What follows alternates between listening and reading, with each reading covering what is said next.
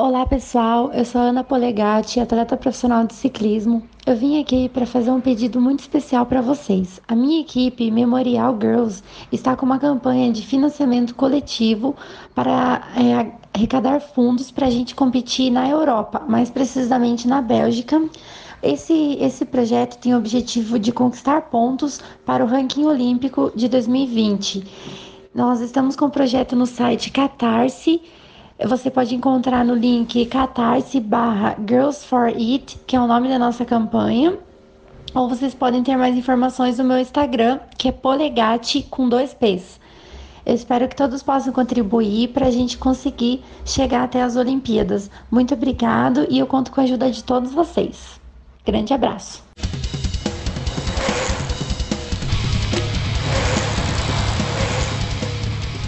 Beco da Bike, o podcast onde os ciclistas se encontram.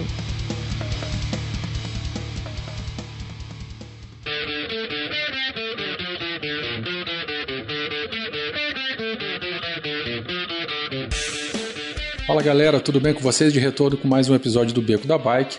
E hoje chamamos um time de cientistas aqui para a gente poder falar sobre os mitos e verdades do ciclismo. Hoje vai ser uma cagação de regra do começo ao fim. Vamos lá, hein? É, é. para esse episódio super especial, é, é, a gente tem aqui. Eu estou com a mão levantada. Professor, eu não ah. sou cientista. Ah, você é um cientista das ruas, Phil. Você é o cara do, do conhecimento aí, empírico. Aí você é o cara do dia a dia. Você é o cara que enche o saco, na verdade, Fio. É pra isso que você tá aqui. Isso, exato. Caramba, coitado. Bom, vocês já viram aí, né? Quem tá aqui é o, o Fio e o Pena. Tudo bem, gente? Uhul, wala wala aí, ouvintes. E o nosso convidado diretamente do podcast 4 de 15, o Yuri Motoyama. Tudo bom, Yuri? E aí, pessoal, tudo bem? Maravilha. Muito obrigado aí por você ter participado, é, ter aceito o convite para vir falar com a gente. Ah, eu que agradeço. Estou animado aqui. Sempre acompanhei vocês desde o SciCast e estou animado por estar com vocês aqui. Maravilha. Ah, é, Yuri, fala um pouquinho de você, da tua formação e por que, que você está aqui. Então, eu sou formado em Educação Física e eu me formei em 2002 e fiquei um tempão trabalhando, né? Eu trabalhei, nossa, já trabalhei com um monte de coisa. É, já dei aula de personal, já dei aula de corrida, já dei aula de yoga, já trabalhei com terceira idade, já dei aula em escola. É, e aí depois de um tempo decidi, eu sempre tive um sonho de, de fazer um mestrado, né? E eu consegui fazer isso só quando teve a Unifesp aqui em Santos, que é onde eu moro. É, e aí eu consegui conciliar minha vida para entrar na, no mestrado. Aí entrei a em 2012 eu terminei o mestrado, depois comecei o doutorado. Tô nessa loucura aí agora. Maravilha. Então nós temos o nosso especialista aqui, o cara que está dentro da academia, literalmente, e, né? Pra vir falar aqui com a gente das duas academias, isso aí, da vida e do, e do conhecimento. Então, galera, olha só, você já sabe do que é o episódio, Felipe, toca a música e bora começar. Beco da Bike. Coloque água na sua garrafinha, afivele seu capacete e bora pedalar.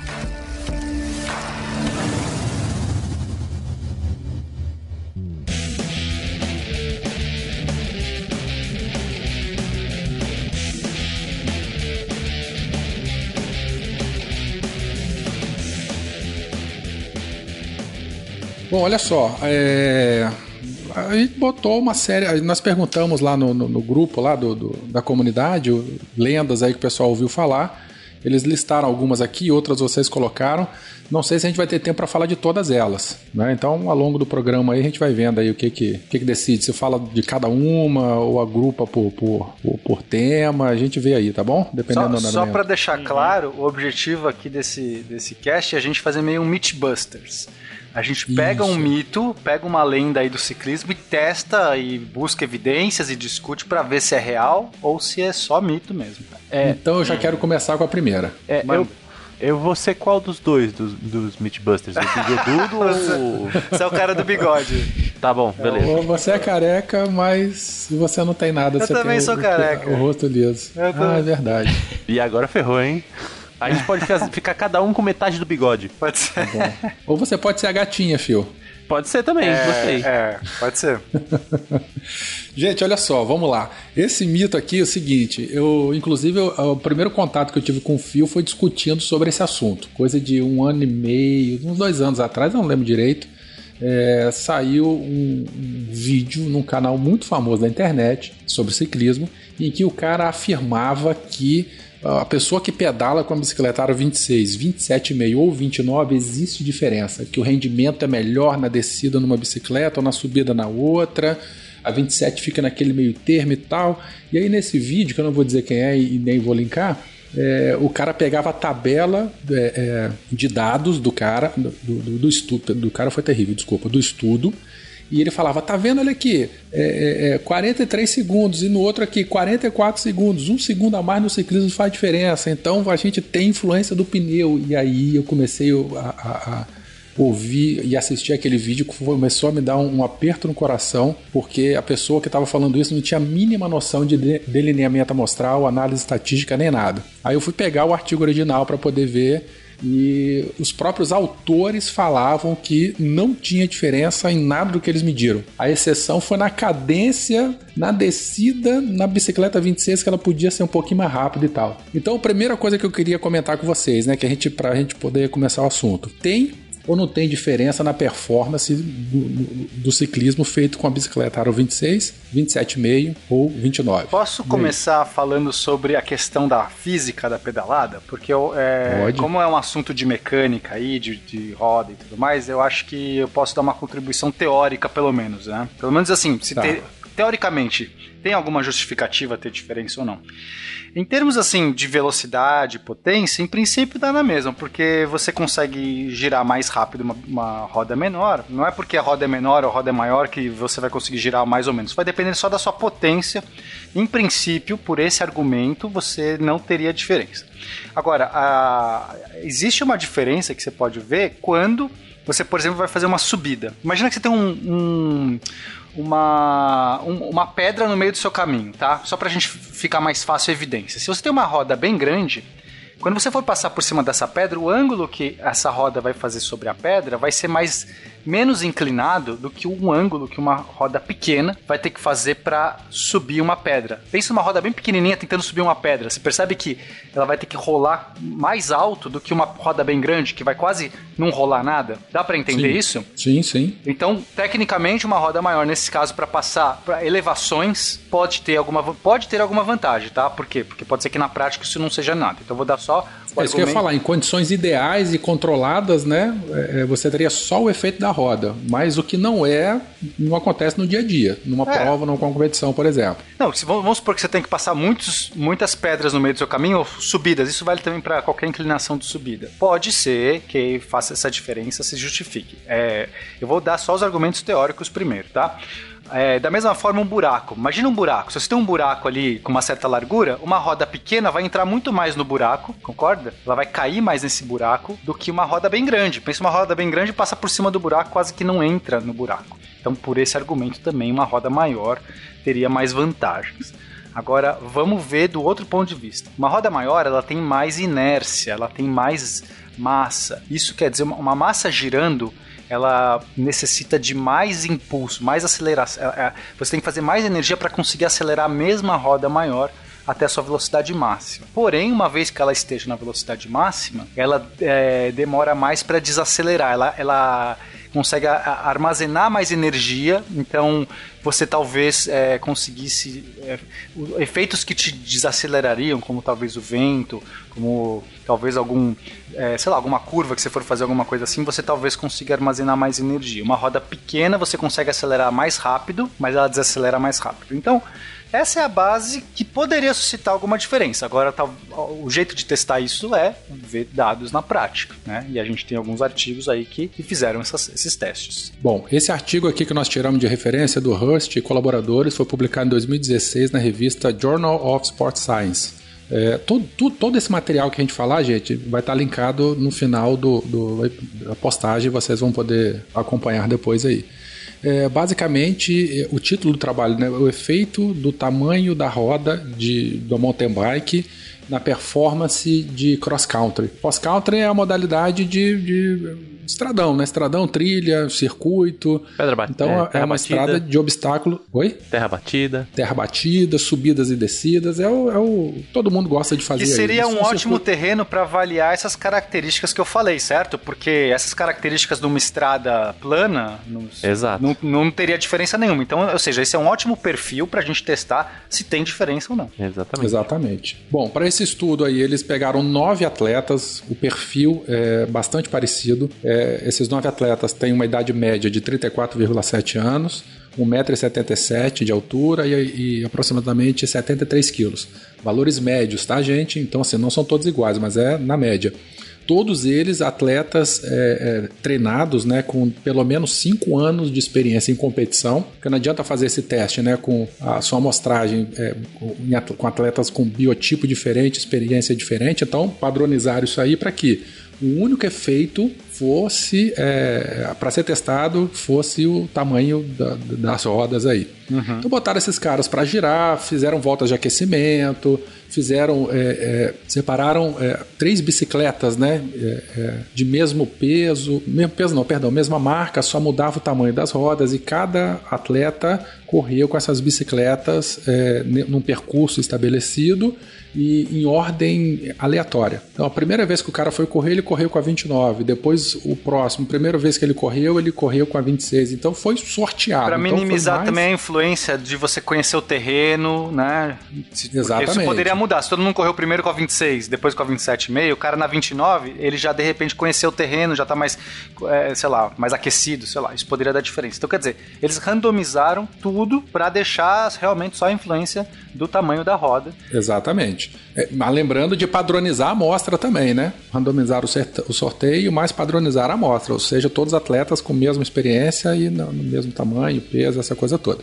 E aí mediram tempo, velocidade e cadência. Tá? É, no final tiraram os valores médios e tal, fizeram as análises estatísticas lá, testes de média, e chegaram aos resultados básicos. E aí, alguém quer falar os resultados? Então, quando eu tava. Eu peguei esse artigo por curiosidade, porque é uma coisa que eu nunca tinha lido também, né? E sempre que tem artigo que vai tentar mostrar coisas só com valor de P, ele até usa aqui uma, uma correlação, né? Uhum. É, e na área do esporte, a gente costuma, né, eu costumo usar muito tamanho de efeito, acho que é uma medida legal quando você tem grupos pequenos, que ele tem nove pessoas também, né? É, nove voluntários. E É, isso é uma crítica que eu, que eu vou fazer depois no final disso aí. O tamanho amostral, que pra mim eu acho que foi muito pequeno, mas a gente chega lá daqui É, a pouco. então. E aí, quando você calcula, tenta ver a distância entre médias por tamanho de efeito, você consegue às vezes identificar uma, di- uma diferença, vamos dizer assim, é, significativa, né? Na, na parte prática, em grupos até menores. E eu fiquei fazendo de sacanagem assim, tamanho de efeito, todas essas médias aí, e o que dá o tamanho de efeito que a gente considera grande mesmo é justamente onde deu o valor P, né? Que é a cadência lá na- da descida entre a menor e a maior roda, né? Mas eu, eu me levaria a pensar com base nesse artigo aí que não, não tem uma diferença entre as rodas mesmo. É, é, assim, só deixar claro para o ouvinte. Isso aqui foi um estudo controlado com nove atletas de elite, então, assim, padronizando e tal. E o resultado básico é o seguinte: para esse grupo experimental não existe diferença. Então, né, atletas de elite usando essas, essas três rodas diferentes na mesma É, bicicleta. as mesmo diferenças tal, são irrisórias, né? Assim, não, a- Não, não tem, não é que são irrisórias. Estatisticamente não tem diferença. Por mais que, por exemplo, no tempo, né, no tempo geral, as bicicletas é, Aro 26 fizeram 916 segundos na média o percurso. E as Aros 29 fizeram com 904 segundos. A gente tem aí uns 12 segundos de diferença. Ah, mas 12 segundos no ciclismo é muita coisa e tal, não sei o que lá. Mas, cara, estatisticamente não tem diferença nenhuma. Você tem outros efeitos aí que minimizam e bota todo, no mesmo, todo mundo no mesmo saco. Então, assim, não dá pra você dizer que a 26 é mais rápida que a 29. Porque você pegar os desvios aí, eles são grandes, né? Os desvios estão bem parecidos assim também. Então, você teve muita variação nos dados. E o que inviabiliza qualquer afirmação, pelo menos, gente, com 95% de certeza, né, é, é, não tem diferença nisso aí que vocês estão medindo, que, que os caras mediram. Não, o ideal era ter uma amostragem maior, mas frente a essa amostragem que já é para esse tipo de avaliação com três tipos de roda, todo mundo fazendo, é, é- é- já é um bom dado, uma boa evidência que mostra que isso é mais é, é, é, esse efeito é muito menor do que, sei lá, as pessoas costumam acreditar. E se tiver algum efeito, ele vai ser muito pequeno e não justifica toda essa loucura de, de ficar, sei lá, ah, muda a roda, muda não sei o quê. Outras questões são mais relevantes, como talvez preferência, ajuste no corpo, esse tipo Ah, de coisa aí vai fazer sim. mais diferença. Mas então, por que que, por que que tem tanto tipo diferente de roda? Porque as pessoas não usam evidência, elas simplesmente acreditam. Elas vão lá e falam: Ah, eu. Você já tem uma ideia preconcebida porque você leu alguém falar e você acredita naquilo. E você corrobora, porque quando você está andando na bicicleta que você acredita que tem um resultado menor, melhor, você faz um resultado melhor. Ou você de algum jeito acha que faz um resultado melhor. Essa influência é, É um muito. placebo, pra- praticamente. Com certeza. Isso a gente aplica na nossa vida sempre. É, é- é normal, esse efeito psicológico que as coisas têm. Por isso que a gente tem que fazer testes. Se você ficar só no achismo, cara, nossa, você consegue achar muita coisa errada, né? A ciência não pode ficar no achismo. Se você se sente bem pedalando de 29 e acha que, que isso faz toda a diferença, se você se sente bem pedalando de 26 e tudo mais, cara, ótimo, continue. Mas aqui, é, os testes aqui controlados estão dizendo que essa influência é mínima. Tipo, Por mais realmente que a não vale a indústria né, inventou essa bicicleta 25,5, 27,5, né, para ter mais uma opção de venda, na prática não tem muita diferença não. Mas aí entra o gosto pessoal e o dinheiro, né? Também é legal ter mais testes e mais estudos, né? Porque, enfim, a gente tem aqui um teste. É, mas, novamente, parece um bom indicativo para isso, tá? De qualquer jeito, eu acho que a, a- a resposta aqui é mito negado, mi- mito destruído, certo? Primeiro, vamos fazer aqui. Olha só, olha só. Com uma ressalva, com uma ressalva. É, eles encontraram um efeito só, como a gente já comentou, que foi na cadência. Então, na subida, as bicicletas Aro 26, elas apresentam é, uma diferença significativa na cadência. tá? Então, a cadência, só na cadência, na subida, que teve um pouco de diferença que as bicicletas giram um pouco mais rápido. É, não, perdão, mais devagar, mais devagar. 55 aí é, é, Então, mas aí você, você. Essa questão da cadência não significa potência nem velocidade, que é o que Sim, efetivamente sim, sim. vai fazer você ganhar a corrida ou não. Então, é, cada, cada situação, subida, descida, plano, vai ter uma cadência melhor otimizada. Mas você corrige isso no tamanho da coroa, no- no- na marcha. Então, na verdade, não, não é nem que isso seja um problema. Se você tem uma cadência maior ou menor e você quer mudar a cadência, o que, que você faz? Você muda a relação de marchas para você chegar na cadência otimizada. Então, também não, Perfeito. isso não, não implica numa re- num resultado melhor ou pior nesse caso. Só você usar a marcha adequada, né? Basicamente é isso. E com isso nós temos mais um mito quebrado, que é que o Pena não sabe mexer com marchas. que horror! Eu entendo tudo de marchas. Eu acho que ela é irrelevante quando você realmente tem vontade de pedalar e você não fica com essas frescurinhas aí dessa galera de marcha. É isso. Calma, não é essa treta que a gente quer falar hoje, não. É outra treta. A nossa Quem treta é quer Subir, acadêmica. sobe, amigo. É isso aí que eu Não, falo. a nossa treta é acadêmica, não é na rua, não. Eu Não sei, é não, treta não. de, de, de É, é o fio que não. causa tudo. Fica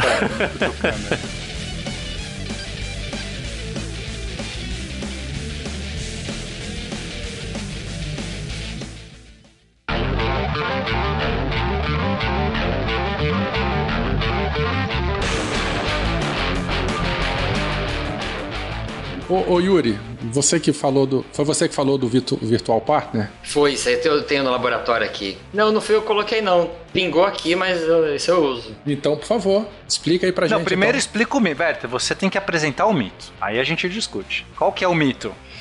O mito é o seguinte, que se você é, estiver fazendo um exercício, né, acompanhado ou sendo observado por outra pessoa, você vai é, dar um, um incremento, você vai ter um rendimento melhor, alguma coisa assim. Se você treinar sozinho, seu rendimento é menor. Nossa, não, então, então quebra isso, porque comigo, se tem alguém me olhando, eu faço tudo errado, perco todo. Não, já mito quebrado, pronto. Não, mas aí é que tá. Em algumas situações aí, inclusive foi por conta desse artigo que eu entrei em contato com o Yuri. Em algumas situações, se alguém tá te olhando, você enche o peito lá, fica todo pavão e pedala melhor. Ó, antes do Yuri comentar, o especialista nesse caso, eu vou falar de mim. Eu acho que a minha performance melhora porque eu sou uma pessoa competitiva. E, e daí, se eu, eu sei, eu sei disso, por exemplo, na escalada, tá? É, no ciclismo não fico competindo com ninguém, então não sei comparar, mas na escalada Que se, se você tá ali numa situação que outras pessoas estão estão te vendo, se você tá tipo, num, sabe, você, você tá ali competindo para subir uma mesma parede, eu sei que eu me sinto, tem um gás a mais ali quando eu acho que que, que, que, aquilo tá valendo alguma coisa, assim, ou sei lá, você tá se mostrando, tá sendo mensurado, medido por alguém. Para mim, acho que funciona. Mas é um efeito psicológico. Eu sei que não é efeito de verdade. É uma coisa de eu me, colocar essa cobrança e essa cobrança me gerar. Tem outras pessoas que é o contrário. Se coloca uma cobrança e, e aí situação de cobrança é ruim. Então acho que tenha muito a ver com o perfil também. Mas deixa o Yuri fazer o comentário. Esse, esse lance é uma, é uma coisa que eu acho muito legal, que eu acho que é o que me motiva, na verdade, a nossa linha de pesquisa aqui no laboratório, é estudar justamente o que, que influencia a fadiga. Né? A gente estuda a fadiga e a gente gostou muito, né? a gente namora muito com essa área sobre essas influências psicológicas que podem interromper a performance, né? É, nesse artigo aí, eles, é, eles usam a palavra deception, né? Se você for pesquisar, é, deception é uma estratégia que você usa para enganar a pessoa, no caso o atleta, e tentar fazer ele render mais do que ele acredita que ele consegue render. Eu não sei no ciclismo é, né, se vocês se existe uma estratégia, mas por exemplo em academia você pode colocar uma carga diferente para a pessoa e, e, e falar para ela que está mais leve você pode falar que uma distância percorrida na esteira é menor e ela acaba percorrendo uma, né, uma distância maior. Mas vocês fazem isso propositalmente mesmo? Em academia, depois que eu comecei a estudar isso, eu faço propositalmente com meus alunos quando eu vou dar aula de personal, eu engano eles. e aí, qual que é o resultado? Você pega uma subida então, e fala que ela não é tão pesada, coisa assim, né? É, normalmente eu engano distâncias, né? Se vou correr com um aluno na praia, vou correr na esteira, eu não deixo ele olhar e eu engano distância ou às vezes engano peso mesmo. Mas nesse no artigo. ciclismo, desculpe interromper, no ciclismo a gente fala que vai ter morrinho bobo. E aí, vai, vai ter morro? Não, morrinho bobo. e aí o cara lá dentro. tá logo ali, tá, tá chegando. O mineiro é faz ali, muito é isso. É logo ali. Quando você vai ver, já passou, né? Nesse artigo, eles fizeram o seguinte: eles pegaram um grupo de ciclistas e eles combinaram com eles que eles iam fazer um teste contra relógio de 4 mil metros. Então, eles falaram: Ó, oh, vocês vão fazer um teste aí, é, pedalar nessa bicicleta o, o, mais rápido que vocês conseguirem, né? A menor tempo, os 4 mil metros. E aí eles fizeram quatro, quatro sequências, vamos dizer assim, a metodologia. Uma eles, é aquela sequência que eles chamam de familiarização, né? Que é para o ciclista sentir como é a bicicleta, ele vai usar, sentir o aparelho, usar a máscara, né, para coletar os gases, que isso acaba sendo incômodo. E aí o segundo teste era o teste onde ele tinha que bater o recorde dele. Aí ele sentava na bicicleta lá e arrepiava. Daí os dois próximos testes, eles não contavam, mas eles falavam assim, ó, agora é, você bateu o seu recorde aqui na, na, nos 4 mil metros. Nos próximos dois testes, a gente vai criar um avatar virtual seu, e aí esse é um programa que o do artigo se chama Velotron 3D, dá para vocês comprarem se quiserem, né? E o que a gente tem no laboratório chama CompuTraining. E aí ele, ele coloca você numa pista assim, tipo um joguinho de videogame, e, e põe uma bicicleta do lado. Essa bicicleta do lado é, é você na sua última performance, sabe? tá dando para entender? Você vai ver, você vai ver um você virtual correndo ao seu lado Isso, com o tempo que você fez. Então, se você estiver mais Isso, lento, é. ele tá na sua frente. Se você estiver mais rápido, ele vai ele, se, ultrapassa ele. Se ele acelerar, o bonequinho acelera. Se ele parar, o bonequinho para, né? Se você tivesse parado, né?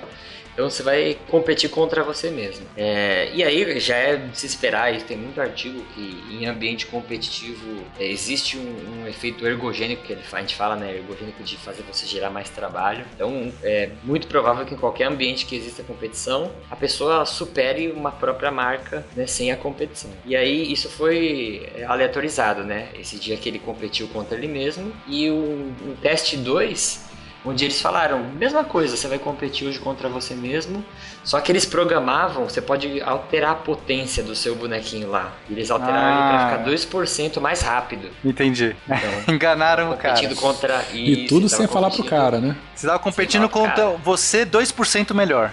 Isso, você tava competindo contra você hackeado lá, né? e, e eles você ganharam, Lance Armstrong, é isso que você quer dizer? Isso. você até pode pôr no programa, se você quiser, você pode pôr algumas provas, colocar alguns ciclistas e eles eles imputam lá a performance deles, você compete até contra. É bem interessante. Caramba, deixa eu só fazer um parêntese bem pequenininho. Eu, eu, eu tenho que te interromper aqui. Aí, Pena e Fio, eu quero ver o dia que vocês forem descer a serra, dar um pular em Santos e fazer essa simulação aí com o Yuri? Ué, eu vou. Pô, dá pra fazer. Seria massa, cara. Tem, Massa, tem que hein? trazer a bicicleta, é, rolo, né? Encaixa a bicicleta de vocês lá e vai embora, dá pra fazer. Aí. Mas o- o Massa. que eu achei legal desse aqui é que ele tá avaliando assim, você num ambiente de competição, que é você virtual, e você sendo enganado. Quer dizer, são duas questões aí que a gente tá matando numa só. Certo? Porque o cara não sabia que ele foi hackeado. É diferente de eu me hackear. Se eu vou lá e sei que eu tô sendo eu tô hackeado, eu falo assim: ah, esse cara aí, ele tá sendo melhor. Se eu não ganhar desse cara, tudo bem. Você já tem um efeito, você sabe disso. Agora, se eu falo assim, nossa, esse cara aí sou eu e, eu, e esse cara aí tá mais rápido que eu, eu vou. Eu, tá errado isso. Eu vou ganhar dele. Eu, tenho que ganhar desse cara aí, pô, sou eu? E é engraçado que eles fizeram o recorde deles sozinho, recorde entre aspas, e aí quando eles competiram contra eles mesmos, normal, né? Eles bateram o recorde deles, e quando eles competiram contra eles mesmos, 2% maior, eles bateram o recorde deles de Olha aí, novo. olha aí, cara. Olha só que massa. Então, acho que a E o legal, né? Você já pensou se, se ele aumentasse 4%, né? Que eu fiquei pensando, qual, qual será o limite disso? Que deve ter um, existir um limite, né? Pra mim, o, li- o limite é quando o cara começa a perceber que você tá hackeando. Né? Se você aumentasse lá 10%, aí o cara fala assim: não, peraí, tá, isso aí não tá certo, não. Ou eu, tô, ou eu sou muito ruim, ou isso não tá certo. Então, existe um limite a partir do qual que o cara desconfia. Desconfiou, perdeu a magia. Porque na hora que você desconfiou. É aquela coisa, ah, você tá me enganando aí, seu trouxa. Não sei o quê. Agora, se você- a questão é achar a porcentagem ideal que você não é, não percebe que tá sendo enganado e que você consegue dar o gás máximo, tirar o máximo de você. Seria muito legal fazer um estudo achando esse parâmetro, hein? Caraca. Porque tem um, tem um teste que a gente usa Deception de relógio, que a gente coloca um relógio é, errado na parede, na frente da pessoa. Sei. Um que passa mais devagar e um que passa mais rápido, sabe? E tem um estudo que 10% na variação da velocidade do ponteiro de segundos, a pessoa não percebe. Entendeu? Então se um minuto passar 66 segundos ou 54 segundos, é uma faixa que a pessoa não percebe, dá pra enganar a pessoa. Olha, aí você tempo. treina um, um contra-relógio com ela e ela rende mais. Exatamente, é. Então, então gente, vamos. Ó, esse mito aí é mito confirmado. É isso? Você realmente consegue melhorar sua performance.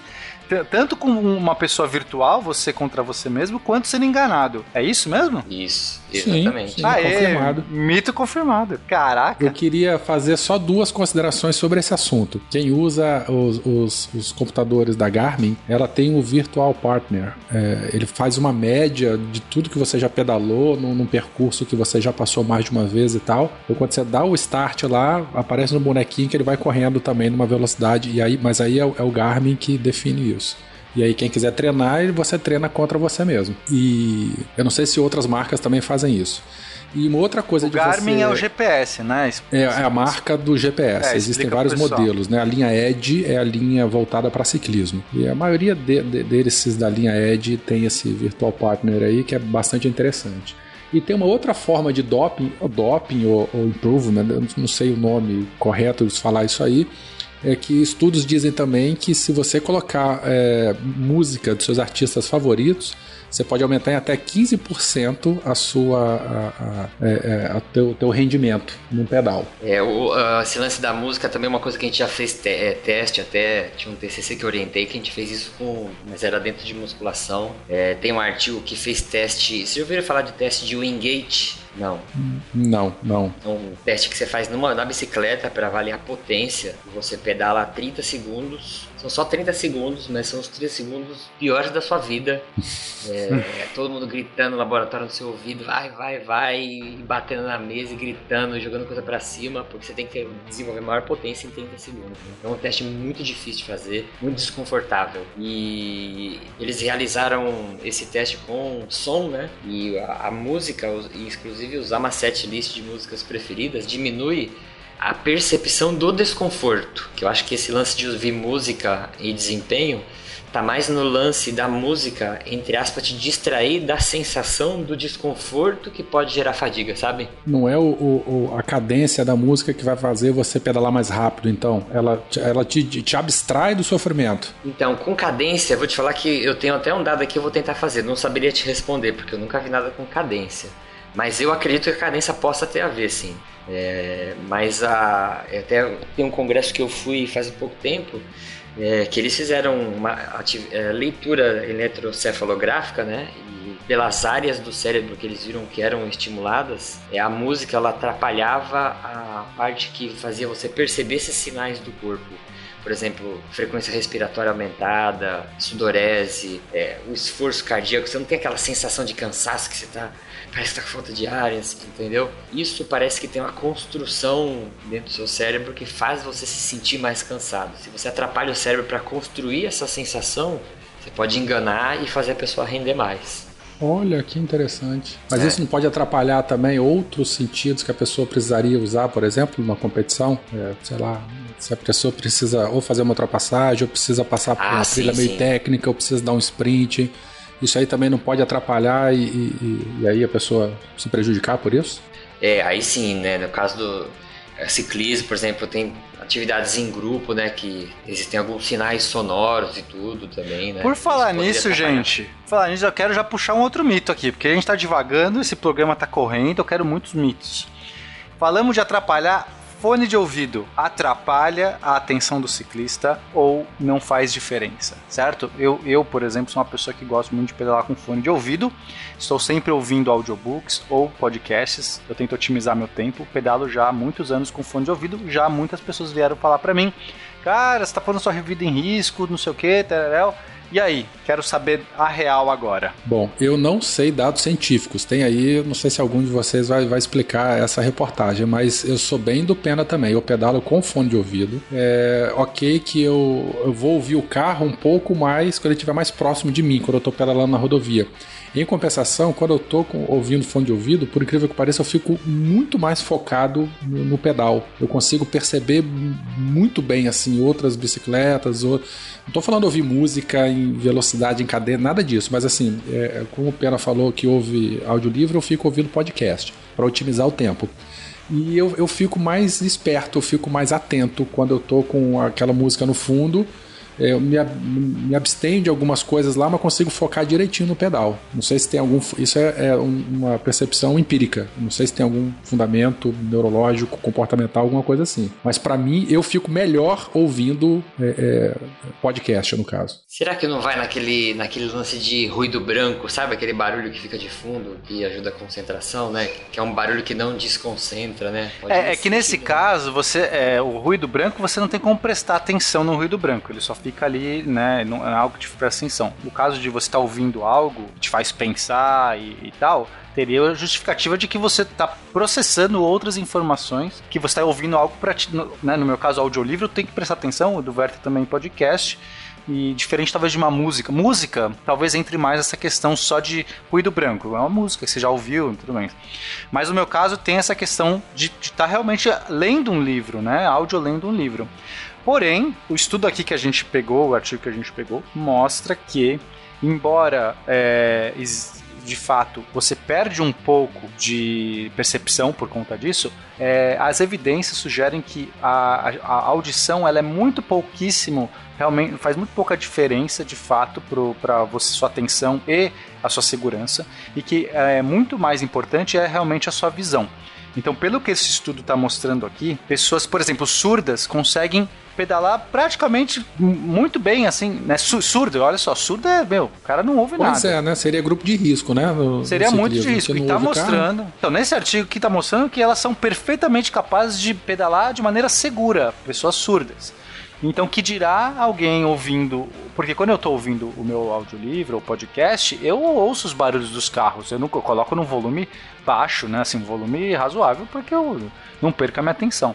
E, e, o que está tá dizendo aqui é que, é, de fato, a diferença é muito pequena e, e não é relevante. Esse estudo aqui, pelo menos, está dizendo que dá para tranquilamente pedalar em segurança. A perda em segurança seria assim também, não justificaria você se abster, né? De, de, de, de ouvir um negócio. Talvez outras coisas são muito mais relevantes. Um espelhinho, você ter um espelho retrovisor talvez seja muito mais relevante para sua segurança do que você tá com fone. É o que tá mostrando. Do que contar com a audição para chegar para ouvir o carro vindo, né? Exatamente. Achei interessante, porque esse eu achei, esse realmente eu tava acreditando que eu falei assim: "Ah, meu, deve ter significado, tanta gente fala isso". Mas é que eu realmente eu tava, ah, falei assim, eu prefiro correr esse risco do que pô, deixar essas horas todas de ouvir livro e, e podcast, né? Mas não tô correndo esse risco não, descobri aí, ó. Parece que não tô correndo.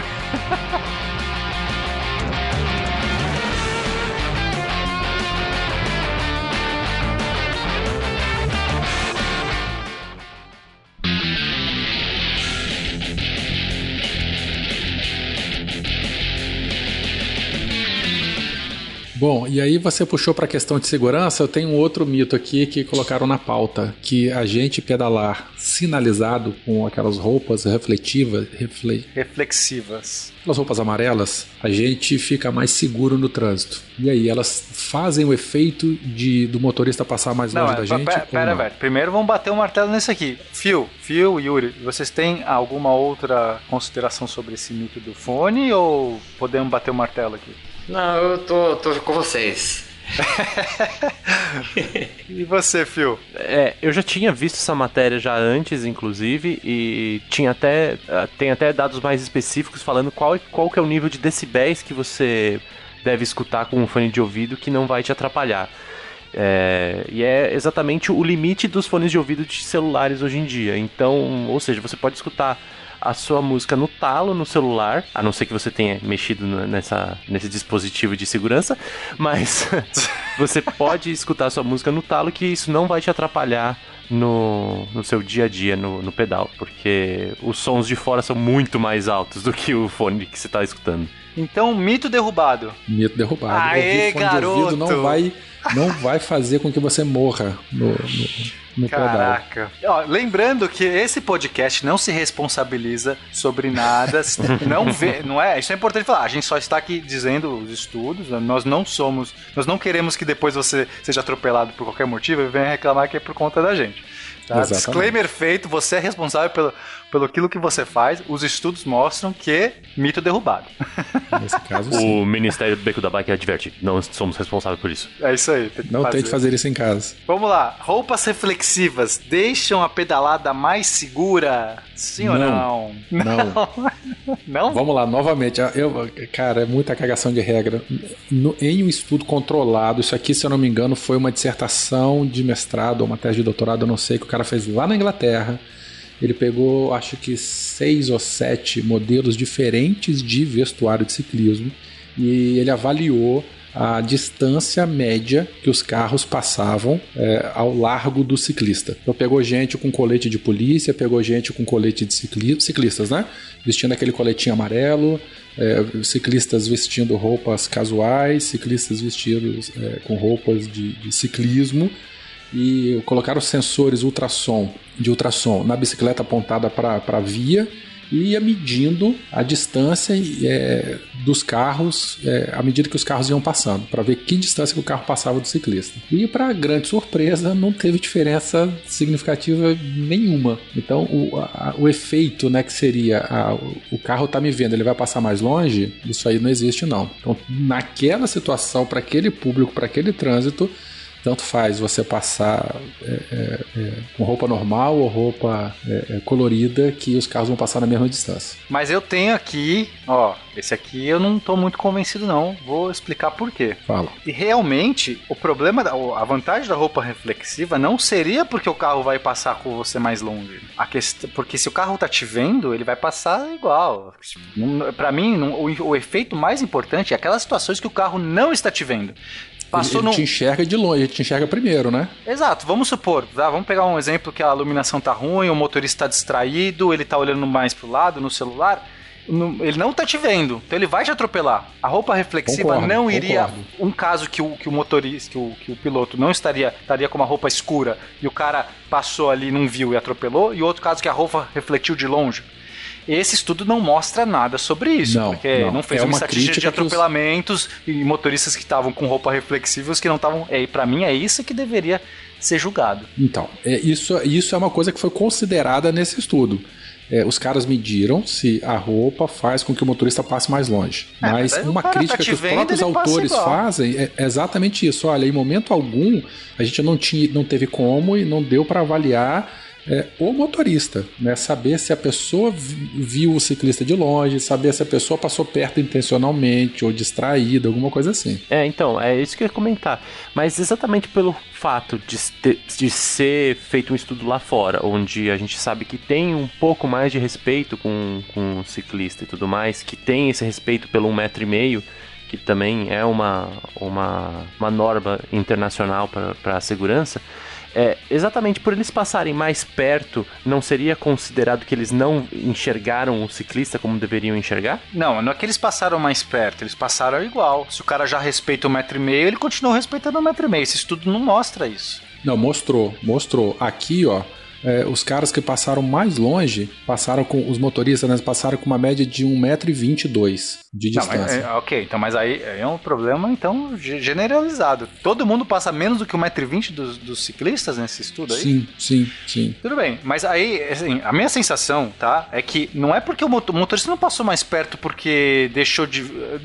Ou seja, não passou na mesma distância porque não viu. Ele viu e passou naquilo que ele já tá acostumado. Ó, tô vendo o ciclista ali, vou passar com a distância. Na mesma que eu é, sempre ele com a roupa chamativa ou não passaria da mesma maneira, né? Exato. O negócio é a é que o tempo de resposta é maior quando você tá vestido, você tá sinalizado.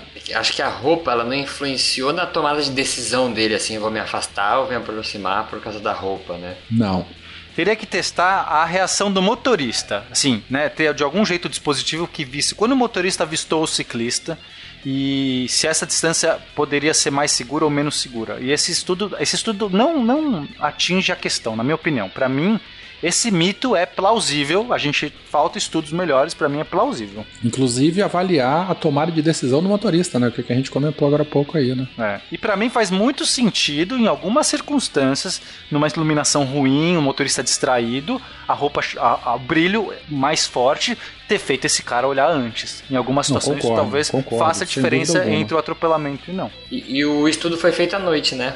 Boa pergunta, eu não esse vi esse é, detalhe. É, eu não, eu não li esse estudo, então assim. Eu também não. Eu tô, eu tô com o um artigo aqui, mas eu, eu não, não, não, não prestei atenção nesse detalhe. É, eu acho que não, porque tinha gente com roupa sem ser refletiva, que é a roupa de ciclista ou roupa casual também, roupa de dia a é, dia. tem que ver também se eles estavam com luzinha ou não, né? Porque isso também influencia. O cara tem luz. Não, mas aí eles padron... eles, ele, o efeito era, era a roupa que era diferente. A bicicleta estava toda igual, sinalizada por igual. Ou com sinalização ou sem. Não, então, mas a minha questão é o seguinte: se você já tem uma luz traseira, a roupa faz diferença? Isso é porque às vezes a roupa é tão significante comparado com a luz da própria é, da, da, da bicicleta ali que aí ela pode se tornar irrelevante. Agora, se você não tem a luz e você tem uma roupa reflexiva, talvez seja faça muita diferença, entendeu? É, por via das dúvidas, se eu tô aí, gente, é pessoal, tá? Se eu tiver que pedalar à noite e tiver que escolher ou a roupa refletiva ou a iluminação, eu sempre vou com a roupa refletiva, porque Sério, você prefere a, a roupa do que a pode acabar a bateria, a roupa refletiva, é, o farol bate a mais de 600 metros, eu já estou iluminado e um pontinho vermelhinho pode ser mais difícil de ver. E aí Caraca. eu, pessoalmente, uhum. prefiro pedalar com roupa refletiva à noite. Se eu tiver que escolher... Pede mais estudos. Refletiva. Esse aqui a gente tem que fazer um teste, cara. Eu já tô tá pensando... A gente podia ser legal fazer esse teste, hein? Olha aí. Estamos em cima do muro. O Danilo está desenvolvendo um sensor é, de ultrassom com Arduino para poder medir distância de carro passando nele. Aí, vamos usar disso? isso aí já. Não sabia. É, Por tá falar tá em Danilo, eu bati o Danilo no, no teste da bicicleta lá do, da Comic Con. Da Comic Con, não. Ah, que da, nossa. Campus Party. É, a gente tinha uma, uma bicicleta lá. Que, é, inclusive tem a ver com esse negócio de fadiga, que o pessoal tá falando de você pedalar o máximo. A gente tinha um minuto para pedalar o máximo, máximo de potência. E eu me matei lá, consegui fazer mais do que o Danilo. Chupa Danilo. E eu fiquei acho que em quinto no total, lá no geral. Mas olha, o Beco da Bike representou o Danilo, acho que foi em sétimo. Se eu não me engano, foram. E você pedalou com ou sem sapatilha? Sem sapatilha, não tinha sapatilha. Porque aí a gente já vai pro próximo mito, então. Então vamos no próximo. Olha, esse é o gancho. é, tá vendo? Capitão Gancho. Mas, ô, Werther, não é melhor ir pra, pra, pro, pro parada aqui no beco antes, vamos, cara? Vamos, vamos. Vamos tomar uma água aqui no beco. Melhor tomar uma volta, água, que esse negócio de sapatilha me dá uma leseira.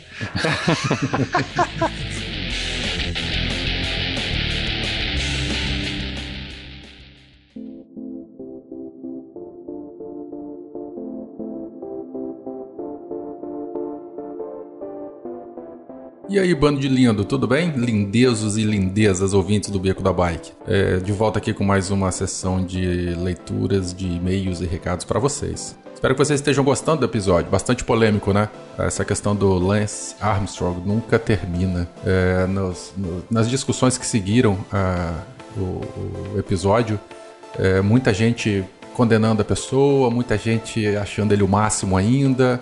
Mas enfim, é uma coisa que nunca termina. Essa polêmica aí nunca termina. Bom, vamos lá. Lembrando, vocês podem ajudar o Beco da Bike de diversas maneiras. Pode curtir, pode compartilhar todos os nossos episódios, todas as nossas postagens. Você pode visitar o nosso site. Agora a gente está com um fluxo bastante intenso e contínuo de reportagens, de registros, né? Então aparece lá no, no, no, então aparece lá no nosso site, vem fazer uma visitinha, deixa seu comentário, quer ler alguma reportagem, quer que a gente aborde algum assunto, entre em contato com a gente, vai lá, a gente escreve e, e coloca lá. Bom, é, além de curtir e compartilhar, você pode também ajudar o Beco financeiramente. Lembrando, né, que sua contribuição a partir de dois reais é muito bem-vinda. Você pode fazer isso através do Padrim, no padrim.com/beco da bike ou pelo PayPal. Os links disso tudo estão aqui na postagem desse episódio. Uma outra coisa bastante legal que você pode fazer é participar da nossa comunidade no Telegram, lá no t.me barra Beco da Bike. Lá a gente fala de tudo naquele lugar, inclusive de vez em quando de bicicleta também. Esse grupo tá tão maravilhoso que já começou a aparecer um spin-off lá. Agora tem também o Beco da Faca. Tem muita gente lá que gosta de vida ao ar livre, bushcraft, cutelaria e aí a gente viu que esse assunto dava muita demanda também, e o pessoal já começou a criar uma comunidade separada. E quem sabe aí, né, onde é que isso aí vai parar.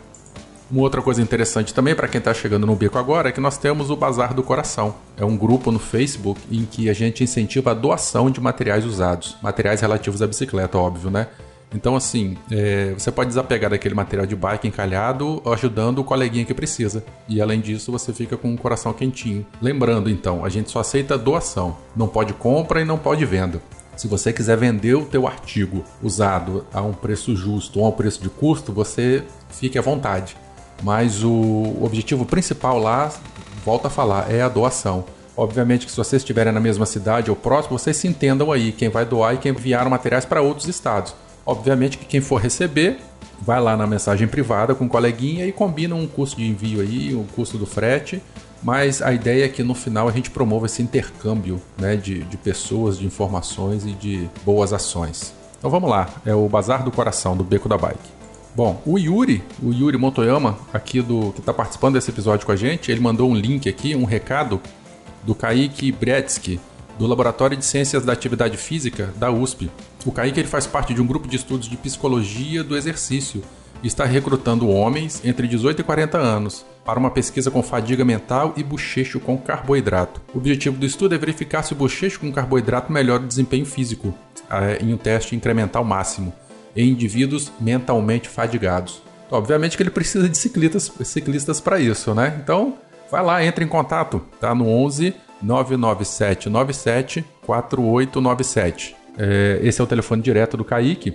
Ou senão você entra aqui pela, pelo link da postagem desse evento, dessa, dessa pesquisa no, no Facebook e entra em contato lá e vai lá. Você vai ajudar a pesquisa científica e ainda vai ganhar um, um um, um, teste de VO2 máximo aí para você poder levar para casa, para você poder saber como é que tá o teu desempenho físico no pedal. Um outro recado muito importante também é da Ana Polegar e a equipe Memorial Girls. Lembra da Ana? Ela participou daquele episódio lindo do ano passado de Mulheres no Pedal. Elas precisam de sua ajuda. Elas estão com uma campanha no Catarse para arrecadação de fundos para as Olimpíadas de Tóquio de 2020. Para elas irem para as Olimpíadas, precisam se qualificar. Para a qualificação, elas precisam de treinamento e competições para somar os pontos necessários para irem para Tóquio daqui a dois anos. Então, é, essa etapa de treino e competições será realizada na Bélgica, né? É, onde é considerado o berço aí do ciclismo ou uma grande escola mundial aí de ciclismo. Então, a ideia elas arrecadarem fundos para ir toda a equipe mais o treinador. Então vamos lá, ó. Adriana Lobo, a Ana Paula Polegar, a Ana Caseta, a Camila Coelho, a Thaís Benato e a Tainá Lima, mais o treinador, é, eles precisam de fundos para irem para lá, para representar o Brasil né, nessa equipe olímpica. Então, galera, o link está aqui no catarse.me barra Girls for It. Vamos entrar lá, quem tiver um dinheirinho sobrando, quem quiser investir aí, apoiar as meninas. Vamos aproveitar nesse mês das mulheres, né? E vamos fazer uma boa ação aí. É, ajudando a quem precisa. Bom, pessoal, olha só, rapidinho, antes da gente terminar então. Identificou alguma coisa interessante que a gente não falou nesse episódio? Tem alguma canelada aqui? Escreve pra gente no, no contato arroba becodabike.com.br. Outra coisa muito interessante pro Beco e pros ouvintes também, claro, né? Você quer anunciar o seu produto, seu serviço, quer mandar algum presente, quer que a gente faça algum review, também contato arroba becodabike.com.br ou em todas as nossas redes sociais, Twitter, Instagram, Facebook, é... qualquer lugar vocês acham a gente aí. No, no YouTube também, se quiser chegar lá, só procurar Beco da Bike, tá bem facinho.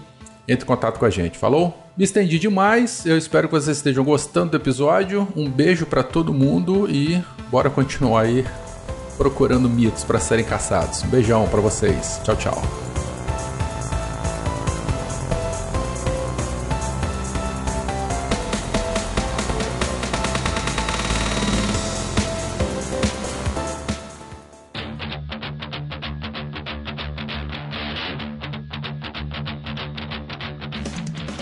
Aqui da, da aguinha do beco, qual que é a pergunta mesmo, velho? Se a Como é sapatilha- que é essa parada da sapatilha? Se eu pedalar com sapatilha, eu vou pedalar melhor do que uma pessoa sem sapatilha? Por quê? O mito é a pessoa que está de sapatilha, ela pode puxar o pedal também, ao invés de só empurrar. Então, ela tem uma performance melhor. Tá, Empurrando e vamos só explicar a sapatilha, tem gente que não conhece. A sapatilha vai presa, você tem clipa, a gente chama de clipe. Você pode é, clipar o seu pé, prender o seu pé diretamente no pedal.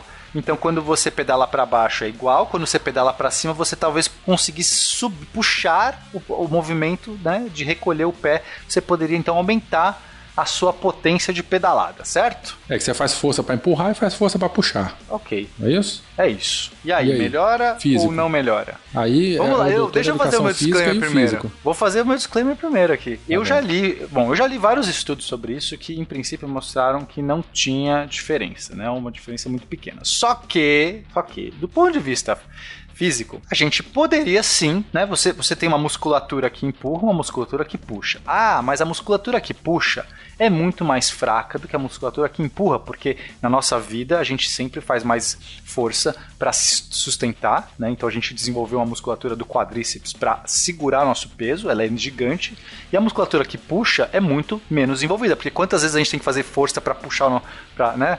É pouco. Porém, mesmo que seja um pouco, ainda assim, uma pessoa que usou a vantagem de puxar, ela tecnicamente não estaria perdendo nada na empurrada. Ela continua empurrando com a perna que tá, vamos supor, a esquerda tá empurrando, a direita, em vez de ficar bobona lá, sem fazer força, ela poderia estar puxando. Em princípio, isso mostra que é possível. Só que as argumentações que eu li é, ah, isso não acontece, eles fizeram os testes, porque as pessoas, eu já li de todos os tipos, as explicações que não batem pra mim, tá? Eu realmente discordo da, da argumentação. Ah, é que a gente não tem capacidade de empurrar e puxar ao mesmo tempo. Oi? A gente tem capacidade. Um pianista consegue tocar uma obra com duas mãos, dez dedos, tocando um milhão de notas, e você falar que o ser humano não consegue empurrar e puxar ao mesmo tempo? Desculpa, Mas como cara. que é empurrar e puxar ao mesmo tempo se você tá girando? Não, não entendi essa, essa referência. Não, olha só. Você primeiro empurra e depois puxa. Não, não. Ó, vamos lá. Pensa assim, eu tenho duas pernas. Se eu só estou Ah, empurrando... enquanto você tá empurrando, uma está puxando outra, tem É, gente que fala claro. que não pode fazer isso? Tá dizendo, é, porque não, é, o pessoal diz que se você se concentrar em puxar com uma, você não consegue empurrar a outra com a mesma força, entendeu? Porque assim, se você tá pedalando sem se concentrar, sem pensar, você só tá empurrando. A perna esquerda tá descendo, a direita tá, tá morta. Aí quando gira a meia volta, a direita agora tá descendo, a esquerda tá morta. Então você só tá empurrando. Toda vez que chega na hora de você empurrar, você empurra, a outra perna não faz nada. Você só está se concentrando em uma perna por vez.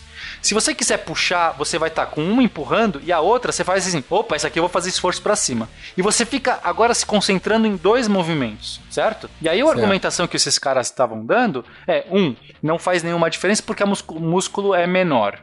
Gente, eu, eu concordo que você não vai dobrar a sua potência porque o músculo é menor, o músculo da puxada. Mas basta você melhorar 10%, esse músculo é pelo menos 10% da força, tanto faz 5%, qualquer por cento é melhor do que 0%.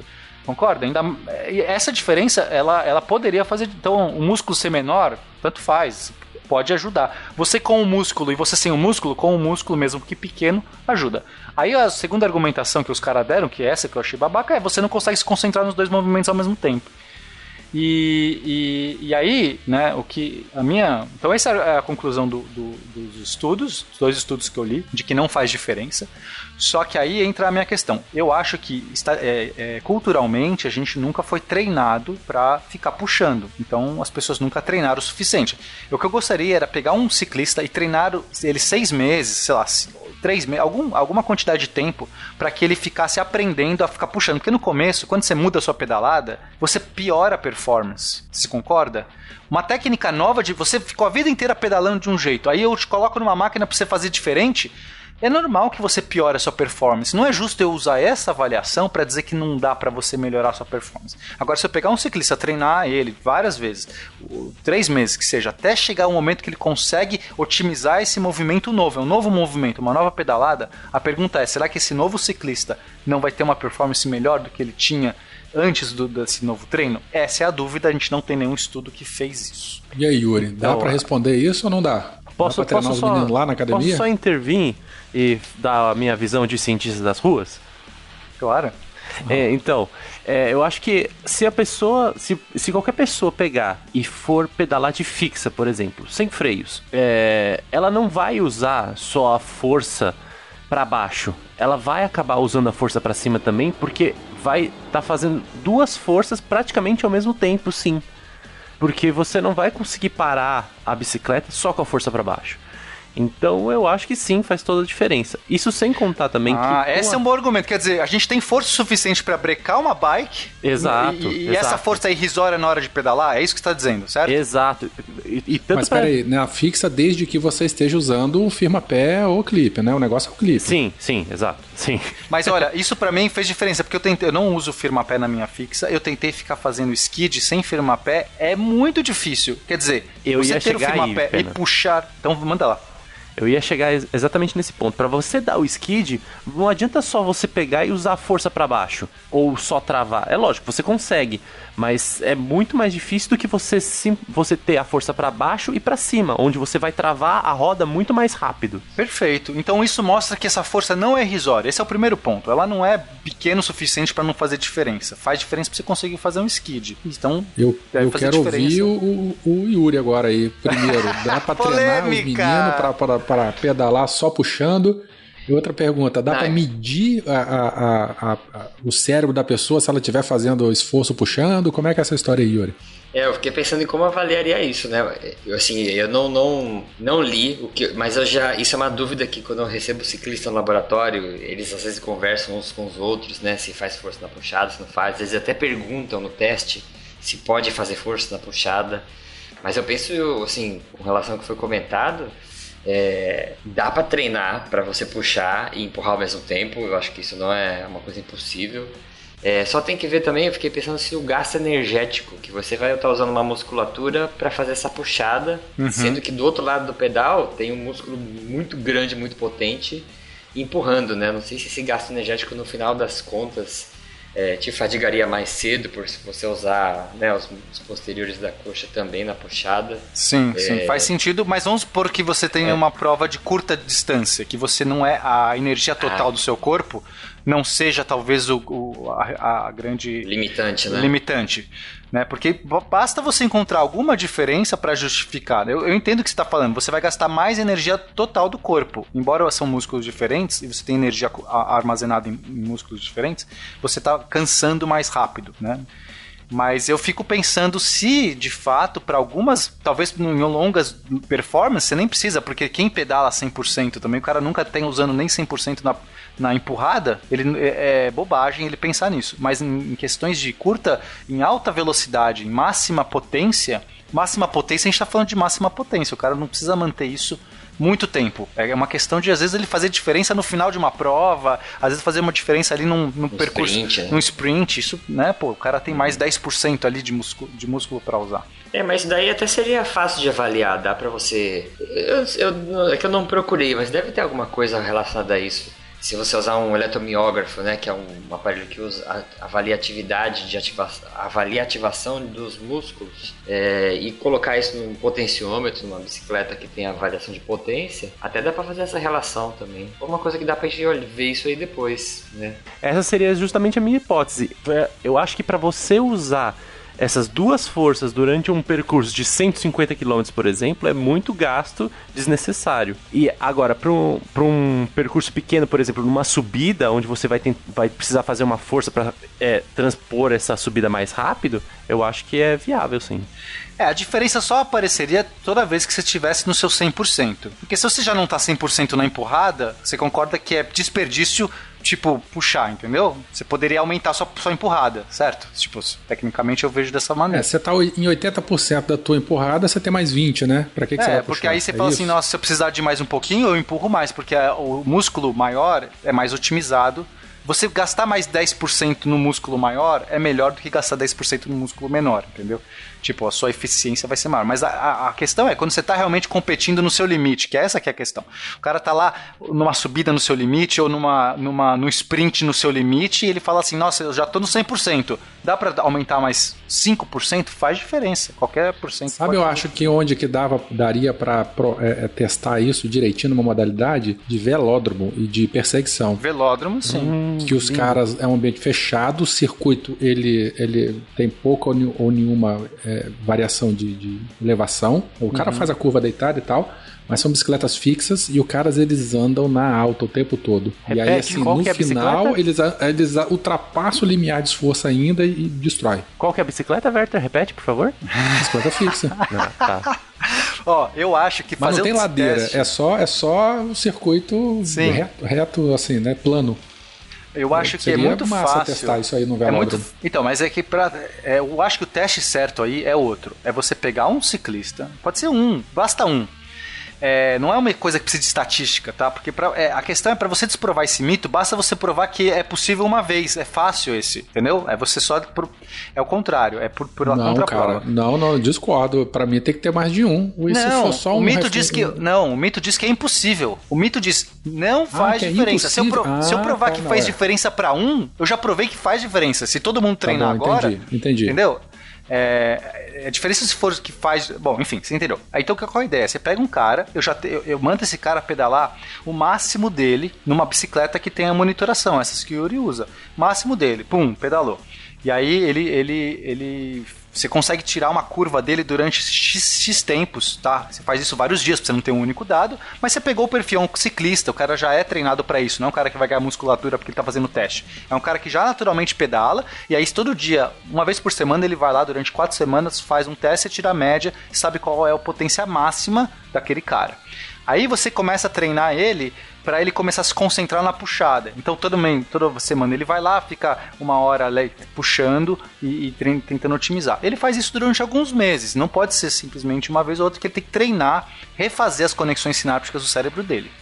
Depois de X tempos, ele faz de novo o teste máximo. Se esse cara melhorar, é, tá muito evidente de que foi por isso. Se você quiser pega mais uns 3, 4 caras e faz esse teste junto, aí você pronto, tira qualquer possibilidade de ah, um outro efeito, o cara tava mais com desinteria no dia, sei lá, qualquer coisa assim. Yuri, quando que sua agenda tá disponível aí pra eu ir? Eu também, eu quero me candidatar, eu, eu quero muito.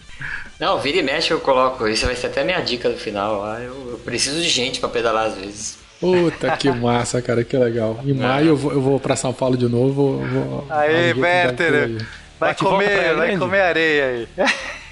É, então, se quiser conhecer lá, pô, vai ser mó legal receber vocês lá. Pô, vamos ver, vamos ver. Quem sabe, quem sabe, vai ser massa. Vamos tentar. Vamos lá, Olha resultado. Qual que é, Werther? E aí, e aí? Eu não sei, eu tô em cima do muro. Eu tô em cima do muro também nesse aqui. Plausível, Eu também então, tô. né, no caso. Plausível. Ou inconclusivo, sei lá. Tá bom, inconclusivo então. Mais estudos são necessários. É isso aí, os estudos Conclusão do de Yuri. qualquer TCC de A gente vai aluno, né, cara, eu quero Mais muito fazer. Alguém que tenha, alguém que queira fazer esse projeto, por favor, faça. A gente patrocina, sei lá, a gente não sei, a gente faz alguma Ai meu Deus, fale por você. É. coisa. Patrocina é não. divulga, a gente divulga. Pode ser, Werther? Divulga. Divulga no podcast. Claro, eu não, eu viro cobaia. Pronto, tem dois cobaias aqui, eu e o Fio. Isso. Tá. Não, não, não é só ser cobaia, tem que ter algum menino que toque fazer uma iniciação científica disso aí, entendeu? Então, se a pessoa quiser fazer isso, já tem dois cobaias. Tá bom. Se for o Yuri, por exemplo, já, já tá mais Coitado fácil. aí, a gente arrumando trabalho pros outros. Ai meu Deus do céu, desculpa. Próximo mito, Werther, qual que é?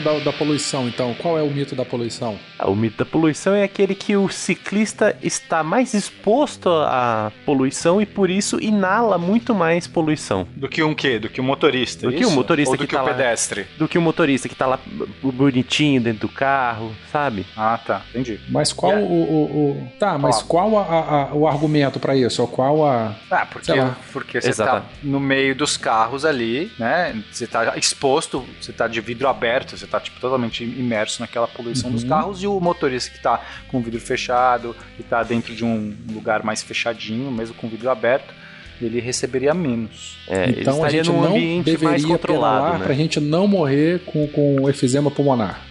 Não, a, ó, a questão é saber se quanto relevante é isso. Porque eu acho que pensar que é, o cara pode inalar mais é ok. Mas é, a pe- pergunta é: isso faz diferença no final das contas, entende? Ah, eu inalei o dobro da poluição, mas o dobro da poluição me dá o dobro de câncer ou aumenta em 1%? Porque às vezes é essa a argumentação. Entendi. E aí? E aí também tem, se você for parar pra pensar, quem tá pedalando vai ter uma adaptação res- cardiorrespiratória. Aí. Yuri, é, aí garoto. sim. E será que esse cara não vai viver mais, mesmo Vai aumentar a capacidade poluição? pulmonar, vai aumentar a resistência do curso, do corpo, aumentar a mucosa dos brônquios que vai filtrar melhor isso. Tem um monte de questões que o motorista sedentário que não está fazendo essa atividade não vai receber. Vai aumentar a Concordo. quantidade de vitamina. a melhor assimilação de vitamina D, né? Porque vai tomar luz do sol. É isso aí, Também. cara. Tem que tudo, tem que tudo entrar no negócio, certo? Porque senão fica injusto. Mas e aí? A gente para de pedalar porque a gente vai morrer de efizema ou a gente continua pedalando mesmo assim? Tá, então assim, é, tem um artigo aqui da, da Sociedade Respiratória Europeia, tá dizendo o seguinte, que eles analisaram ah, os, os ciclistas em Londres, eu não sei exatamente qual foi a metodologia, porque nesse momento que a gente está gravando o artigo está fora do ar, mas eles sugerem que é necessário ciclorotas com baixa poluição, tipo, né, pensar em ciclovias que é, passem por lugares com menos poluição. Dá a entender aqui que o ciclista fica mais exposto ao meio de poluição do que, do que o motorista. Claro que é, tem um disclaimer aqui também falando que é, você não, não avaliar os pedestres, porque isso também faz diferença, né? Porque todo mundo é pedestre também, né? A questão de. Se você vai, dependendo de se locomover, você não vai se locomover apenas de carro, né? Talvez aquele período. O que falta nesse, nesse estudo é realmente fazer uma análise completa, porque você só pegar, sei lá, o índice de poluição que a pessoa está exposta durante as horas ali, os minutos que ele estava pedalando, comparado com as mesmas horas que o motorista estava dirigindo, isso não é um representativo da quantidade total que você pega no seu dia e nem se isso no final está gerando mais câncer ou não, porque esse estudo não abordou isso. Ele só mediu o nível de poluição inalada. O que falta é saber se isso é rele- relevante e se isso faz no final diferença para a questão de saúde. Só, Então- o que, só complementando o que você falou também, questão de dentro do carro e fora do carro, é, outros estudos indicam também que o ar dentro do carro ele tem uma é, é, concentração de poluentes maior, porque dentro do carro, por mais que a gente feche, bote naquele sistema fechado, mas não tem troca com o ambiente externo. Então o ar ele fica recirculando ali e o poluente eventualmente que está lá, ele tem muito mais chance de ser absorvido pelo, pelo organismo. É, e tem que ver também, será que os- o tecido do interior do carro não absorve um poluente que fica, né, também é, nos bancos, no teto, nos carpetes, né? É, eu até mandei aí pra vocês no, no link do Skype um estudo feito aqui na USP mesmo, mostrando que dentro do carro, o, o ciclista, é, comparado com, com dentro do carro, o ciclista respira 17% a menos poluição e fuligem que um motorista que tá lá preso no trânsito e não Olha aí, olha aí. Aí agora gostei. A, a gente tem um, tem dois artigos conflitantes, é isso? Um tá dizendo que o ciclista fica exposto a mais poluição e o outro tá dizendo que o motorista fica exposto a mais poluição. É porque dentro do carro também o ar não circula, né? O carro, na maioria dos carros, com ar condicionado, a poluição está lá dentro e fica circulando lá e você respira aquele ar viciado mais tempo. Não só isso, né? É, é, você fica mais propenso também a, a- Você fica mais sujeito a fungos e bactérias, né? É, também que ficam aí viciando, infestando o sistema de, de refrigeração do carro e, e, Sim, todas ó, as é, partes internas e úmidas de dentro dos carros também, cara. Tá falando que o ciclista respirou 17% menos do que o motorista. Então, gente, eu acho que precisamos de mais estudos aqui, hein? Dois gente estudos conflitantes. também, né? Ah, são dois conflitantes, a gente precisa de mais. Né? Tem outras variáveis também que dá pra você pensar, né? se, vale, se vale a pena falar, esse da USP analisou aqui em São Paulo. Então, se existir uma diferença em termos de poluição, tipo de poluição entre Brasil, né, São Paulo e Londres, eu acho que isso é bobagem, tá? Mas assim, eu, eu prefiro confiar mais do que no estudo que foi feito aqui, né? Mas enfim. Acho que esse não é um bom argumento, acho que a poluição deve ser bem, bem razoavelmente parecida. É, sei lá, de repente os carros, os carros de Londres têm um sistema incrível de refrigeração que, de, de troca de ar que esses daqui não tem, poderia justificar alguma coisa. Mas achei curioso que esse estudo aqui diz que 17% menos poluição o ciclista ingere por estar fora por conta dessa poluição que fica dentro estagnada aí dentro do carro. Olha que interessante. Você vê falar. Tem outra coisa interessante a respeito de poluição em São Paulo também. Não sei se vocês repararam hoje no Rio Pinheiros. Não, eu, eu passei por cima dele, mas nem, nem vi. O que que houve? Aquele emoji, uma boia enorme do emoji do cocô. no Rio Sério? Vocês não viram? Sério? Não vi ah, isso, não. mentira. ah, eu quero foto disso, cara. Hoje de manhã cedo, cara, a Caraca, galera não- pedalando lá e tinha aquele emoji do cocô numa boia gigante assim, navegando, solto assim no Rio Pinheiro. Algum cara massa. botou de noite lá. Que massa. É, brasileiro é fantástico, né? Merece ser estudado pela NASA. Achei. É. Bom, mas voltando aí, então a gente tá em cima do muro nesse aí também? Acho que esse aqui é inconclusivo, é o que eu digo. Inconclusivo. Tá bom. Cadê? Já mandou alguma coisa aqui. Não, eu não. É Ah, aqui careca. o emoji do cocô aqui, ó. O cocô aqui. Aonde vocês mandaram isso, gente? No chat do, do, do, do não Skype. recebi. No meu Skype. Caraca. Pedale com um emoji desse. Olha lá, esse aqui Foram dois ainda, não foi um só. Agora abriu. Isso é legal. Muito bom, cara. Vai ficar no post aí pro ouvinte poder ver também. Tá, vamos colocar lá. Vou botar de. de eu ia falar que eu vou botar de capa do episódio, mas não vou botar isso não. Isso é outra coisa. É, não tem nada a ver, né? Isso é um alívio cômico aqui no episódio. E, então, olha só, encerramos a nossa prime nosso primeiro episódio sobre mitos da bicicleta. Ficaram outros mitos e garanto que você aí, ouvinte, que tem um outro mito, ouviu falar na sua cidade, ouviu falar com seu colega, tem uma treta, você traga pra gente que a gente vai ser os Mythbusters da bicicleta, cara. A Caraca, gente olha a vai responsabilidade, hein? Vai. Ah, e, e, inclusive, é todo mundo quer a gente ser faz o testes. careca Eu bigodudo. fazer... eu, não, eu sou o Adam. O Adam é o, é o mais empolgado e o mais idiota. o Ele Phil é o Jamie. O Phil é o Jamie que. seu. Não, o Phil é o Jamie que é mais sério, mais. uh, Ah, é bem a minha cara mesmo. Eu realmente sou bem sabe, sério. meio de saco é cheio, vocês sabe? Ah, então. droga. E o Felipe é aquele japonês lá que, tipo, não faz Doido. nada no curso. Pô, Não faz nada é sacanagem. Nesse de caso, só Party. está sobrando o, o, o Danilo pra ser o, o, o outro estagiário e o Werther sendo o a ruiva. É isso aí, cara. O Beto e a. Ruiva tá óbvio, tá muito fácil. E o Danilo é o estagiário lá que, que fica ajudando o, o japonês. Tá. E o Yuri é o especialista que, que, que a galera. Eu sou, Não, mas- eu sou boneco de teste. Fui convidado nos episódios. E a, e a Silvana é aquela outra moça que não é a Ruiva, tem a outra também, não tem? É, ah, é, que ela tinha. saiu por um tempo, é verdade. Saiu, que saiu. Pronto. verdade. Fechou a equipe. E a gente vai bom. descobrir todos esses mitos aí. Galera, então olha só. Se falamos besteira, avisa a gente nos comentários. Se gostaram, avisa nos comentários. Se tiverem mais coisas também, avisa no comentário. E estamos aguardando o feedback de vocês. Beleza? E agora o nosso último bloco. Taca na vovozinha aí, Felipe. Ai, esses meninos, esses meninos ficam atacando em mim.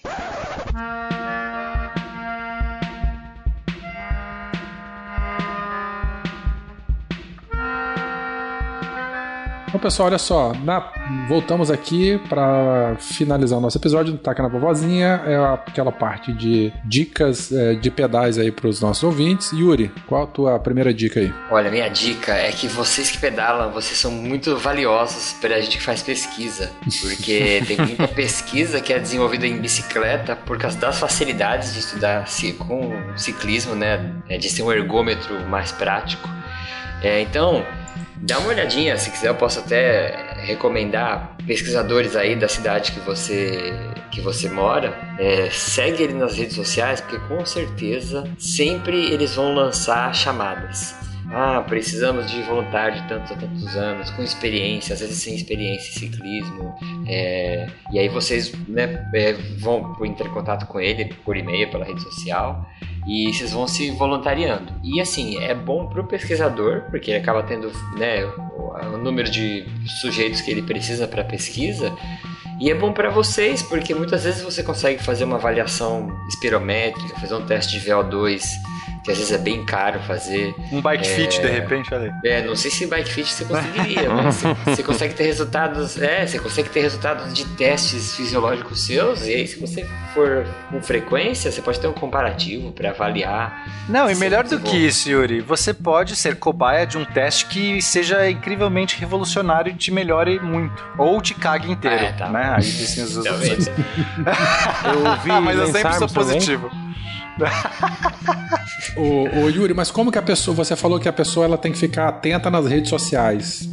É, é. Você tem algum nome de algum grupo de pesquisa ou de alguma instituição, assim, para poder direcionar um pouco mais? É, ouvinte, porque senão é muito, é muito Ele prestar atenção? Ó, oh, se você. Eu, eu, eu, não vou saber todos os nomes dos grupos de estudo, mas eu posso passar, depois vocês colocam no link. Cada ah. grupo de estudo sempre tem uma página do Facebook, e você seguir isso daí é uma coisa legal. Tá, você depois um passa então pra gente que a gente coloca aqui. Passo, passo sim, passo sim. Beleza, então você ouvinte, entra no post que já tá lá, os links já tá no post. Perfeito. Continuando com dica aí de, de, de treinamento, eu não sou professor de educação física e eu vou falar aqui do, da minha experiência, ou enfim, do meu conhecimento empírico, né? Eu, eu, sem nenhum tipo de soberba nem nada, mas quando a gente faz sempre a mesma coisa, a gente acaba se é, estagnando, né? Não, não evolui.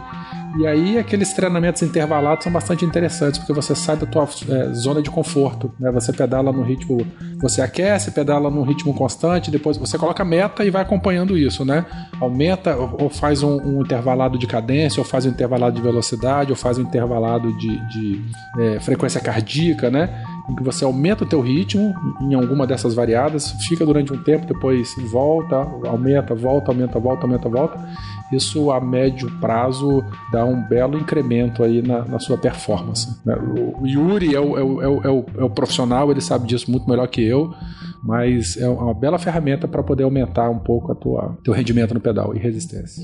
Tem como você calcular e distribuir quantos por cento de treinamento intervalado vai, sabe? Tem como fazer isso tudo bonitinho, mas é, o treinamento intervalado tem, é indispensável, assim, você tem que ter uma porcentagem do seu treino desse treino sim para melhorar. Exatamente. Então assim, fazer o, o, a minha dica é faça também conheça e procure um treinamento intervalado.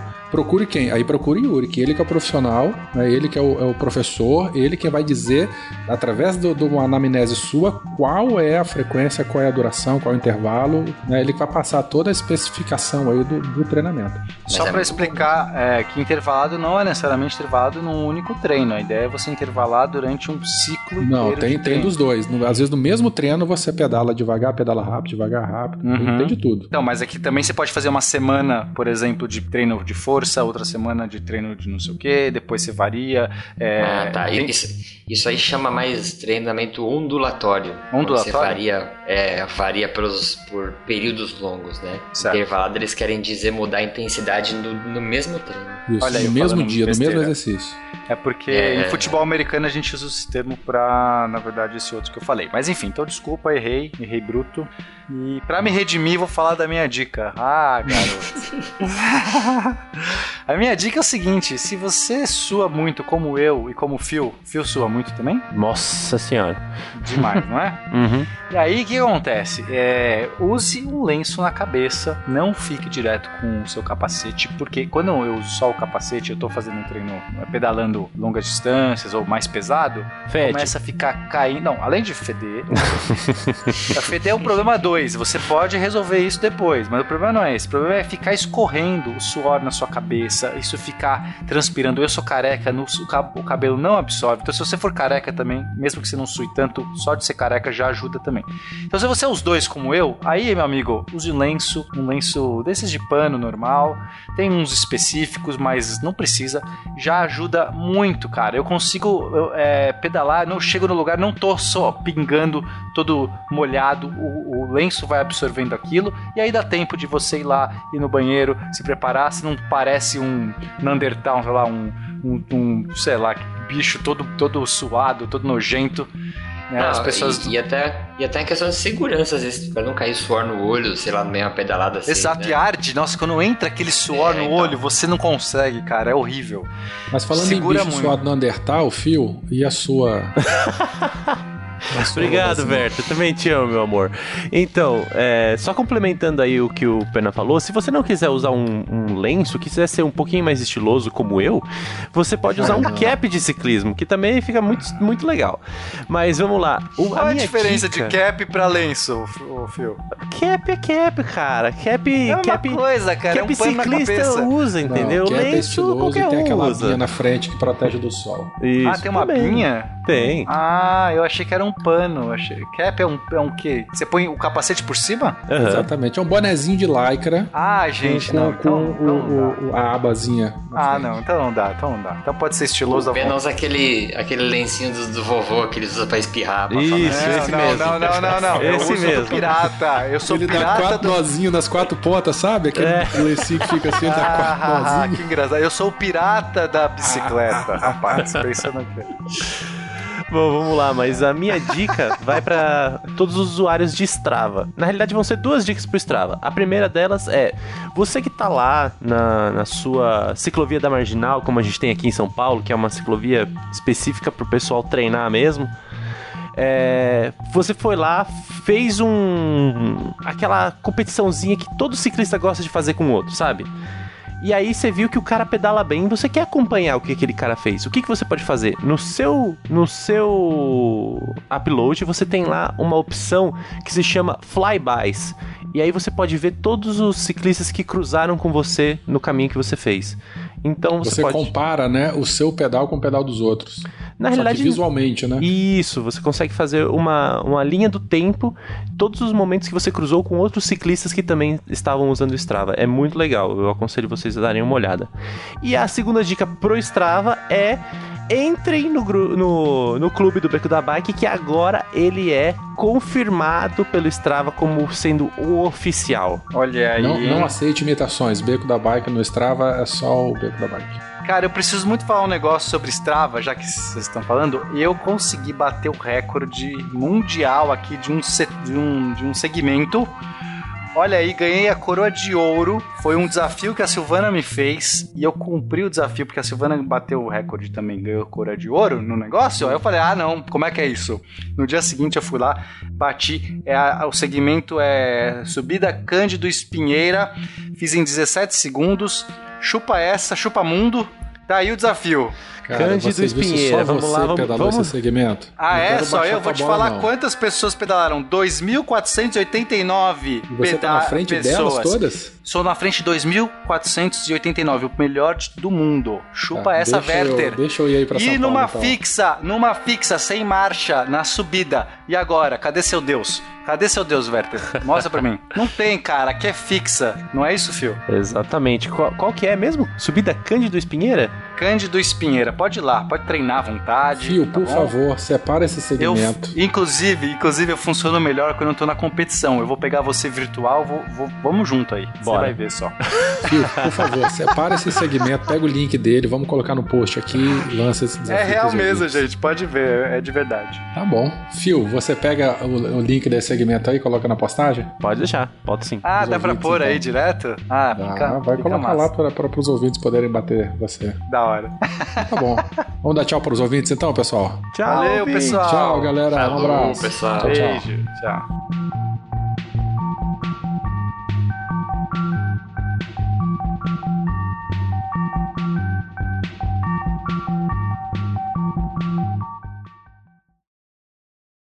Ah, o cara já 44,3 buscou. por hora, o Pena? É, Essa cara, porra subiu de moto, rapaz.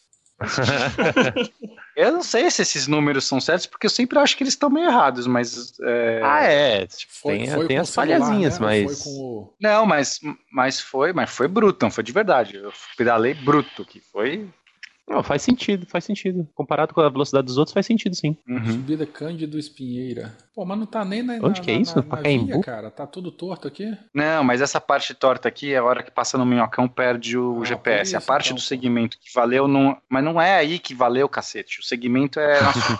Cara, eu tô querendo quebrar o recorde de É. qualquer o segmento é quando tá bonitinho ali. Pode ver que tá bonitinho o segmento, não tá torto Cara, aí, tá torto. bobo. Quando você passa embaixo do elevado, o seu Por GPS isso perde botou 43 de ele- média nessa porra aqui. De ma... se- 70 mas km tá- de ó, máximo. Ah.